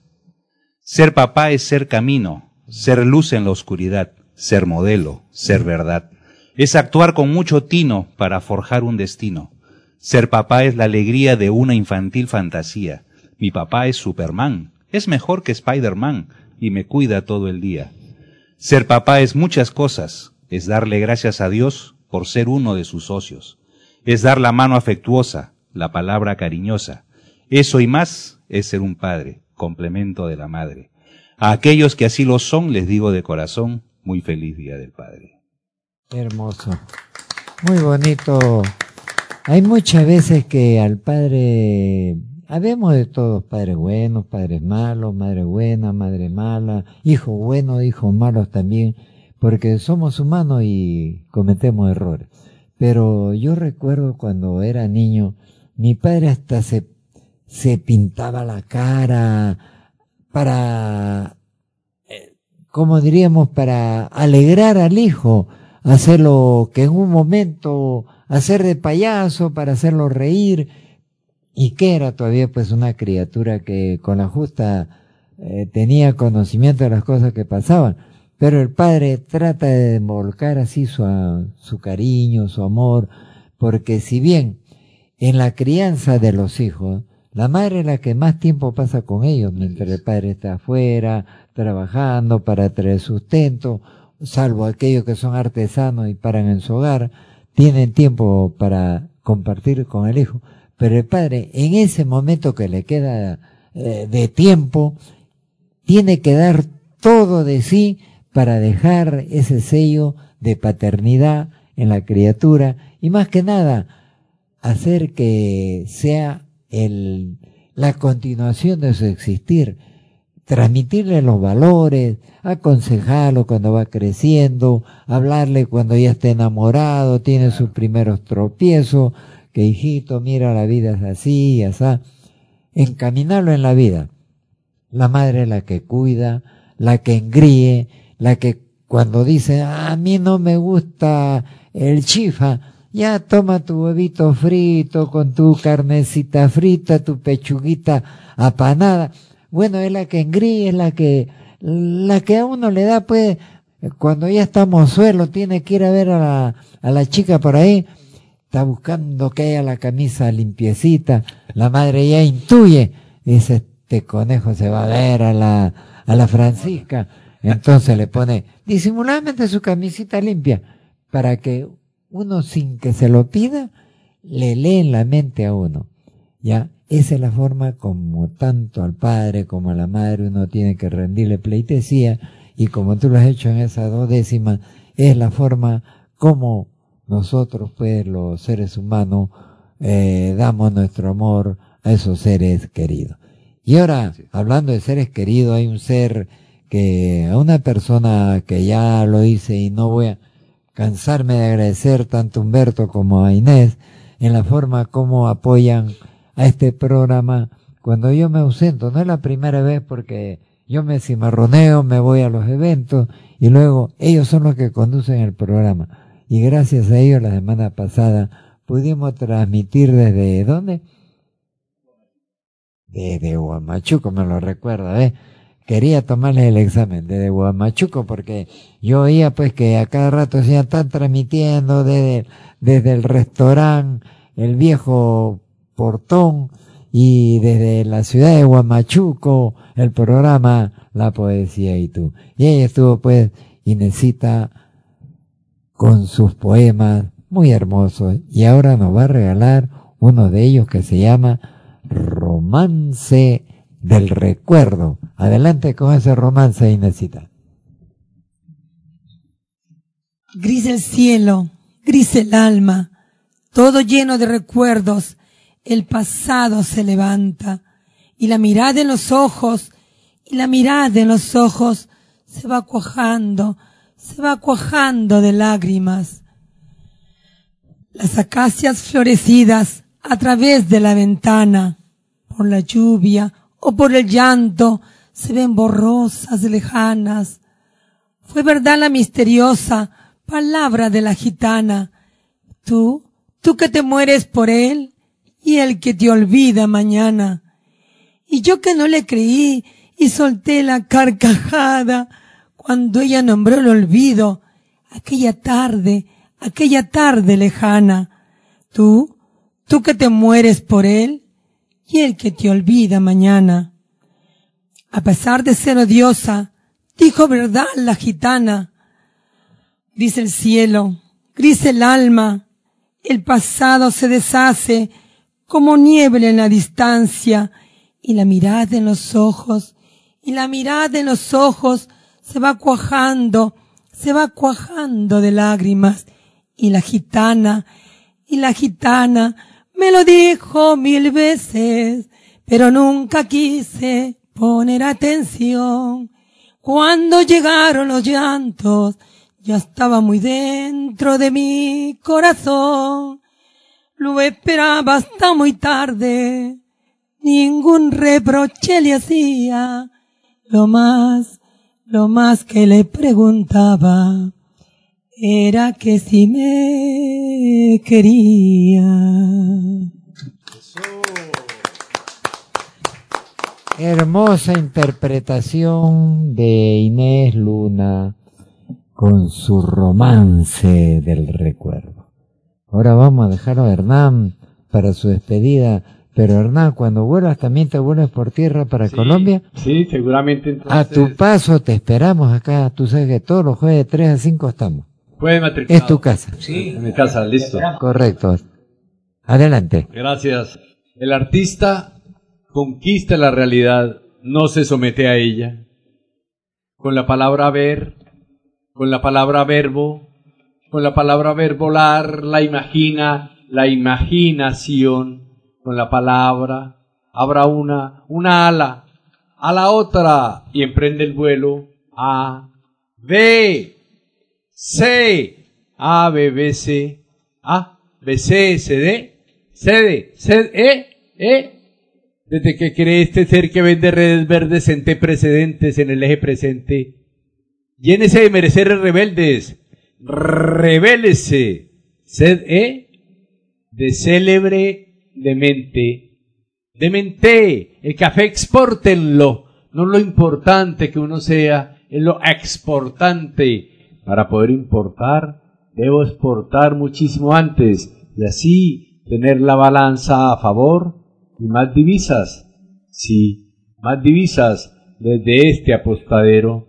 Yo soy Héctor, como mi padre, y supe que Héctor era raíz de rector, director, corrector, selector, erector, conector, proyector, Héctor. Y de tanto repetirlo me decían narcisista. Narcisista no, hernancicista, por favor. Y soy hurtado, pero no mal habido. Mi mapa, mi mamá es botero, botero. No sé si hacían botes o botas, pero aquí estoy y acá me quedo. Muchas gracias, José de la Chira por esta tertulia tan bonita, tan exquisita, y con estos compañeros de mesa y esta bella voz de hasta profesional será esa voz cantante. Muy bien, muy bien, pues Hernán. Ah, nos has deleitado y ya te decimos que para tu vuelta siempre acá está tu casa esperándote y todos tus hermanos poetas para darte ese abrazo. Bien. Digo, esa forma es creación tuya, ¿no? Algo innato, debes producirlo y tratar de también que se proyecte más, no solamente en Colombia, el Perú, sino otras fronteras. Sí, llevo 30 años con estos ejercicios Ah, de la ya. palabra. Ya. Estuve participando con los cuenteros, los narradores en Colombia. Ya. Y tuvimos un movimiento también los poetas del milenio, cuando estaba cambiando el milenio. Pero entonces los poetas decían que yo era cuentero y los cuenteros decían que yo era poeta. ni soy de aquí, ni soy de allá, pero me, pues creo que me he podido mover en ambas aguas, como en este manglar. Porque si yo río, voy a amar.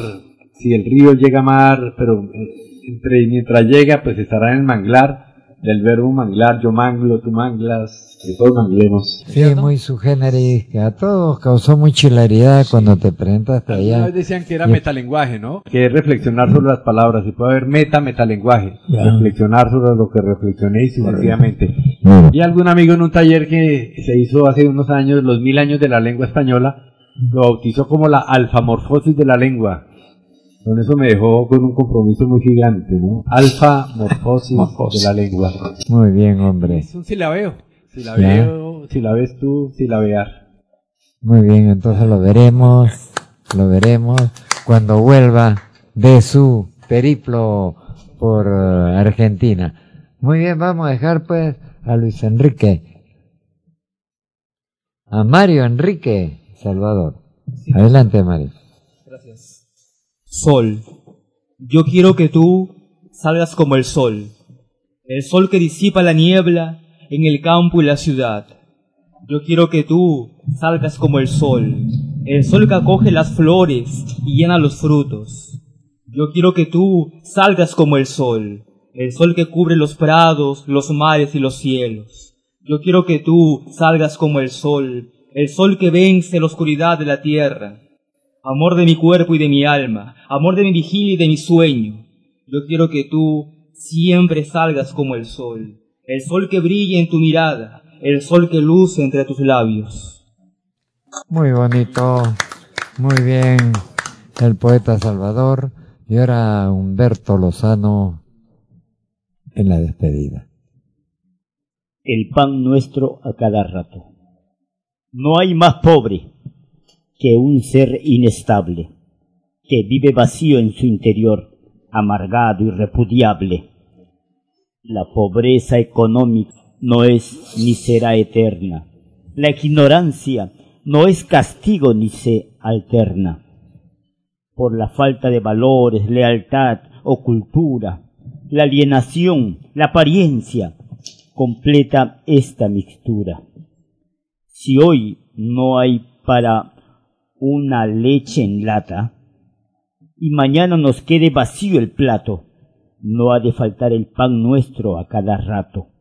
La honestidad, la dignidad, la humildad no está en los demás ni en la ciudad, está en nuestras conciencias para ser apto.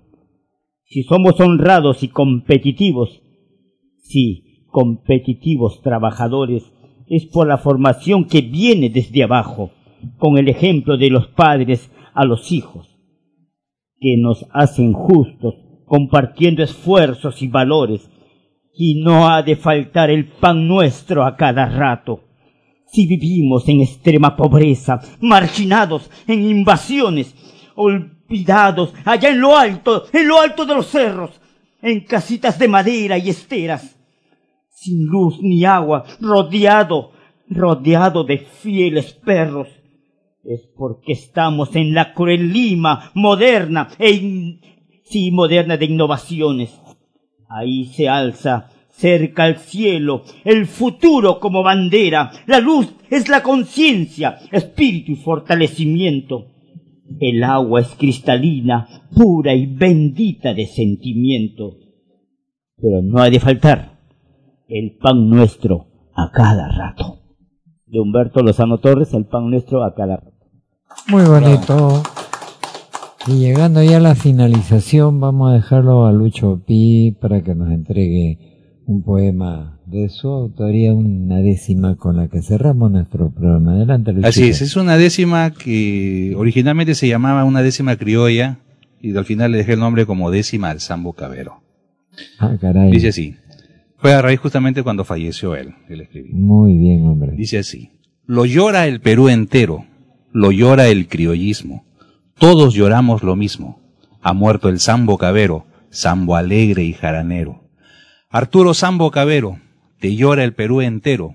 Y en el cielo lucha reyes, te prepara pejerreyes tarareando un tondero. Chabuca Granda improvisa y compone un balsecito. Y lo hace en un ratito, pues San Pedro ya le avisa. Chabuquita, date prisa, que está llegando Cabero. Y quiero ser el primero en verlo y darle la mano, cantándole un vals peruano bien alegre y jaranero. Un angelito fiestero le susurra a San Francisco. San Francis, sacaste el pisco, peruano, del verdadero. Sírvale al Sambo Cabero y dele la bienvenida mientras sirven la comida, porque esto no queda aquí. Hay ceviche con ají y una mesa bien servida. Hay caucao, arroz con pato, tamalitos y escabeche, zarza criolla paqueche a un costado del plato. Y no se vaya que al rato Felipe Pinglo se presta con angelical orquesta a entonarnos unos valses, siguiendo Dios los compases en criollísima fiesta. Muy bien, hombre. Así hemos terminado. Solamente, nuestro- perdón, déjame leerte este esta dedicatoria de un autor aficionado a un autor connotado. Va este ejemplar escrito con mucho cariño y dedicado con especial sentimiento para ti, amigo José Lachira. Muchas gracias, Lucho, por tu libro Decimos décimas. Muy bien. Eso lo vamos a conservar en el lugar privilegiado. Bien, estamos ya finalizando nuestro programa, nos pasamos un minutito, pedimos disculpas, porque este ha sido el programa La Poesía y tú. Hoy día, 1 de junio de 1900, de 2017, caramba, yo estoy en 1900, 2017. Víctor José Lachira Acevedo se despide y le dice, cuiden al niño, protejan al niño. El niño peruano es el futuro de nuestra sociedad. Muy buenas tardes amigos de la emisora de la Federación de Periodistas del Perú.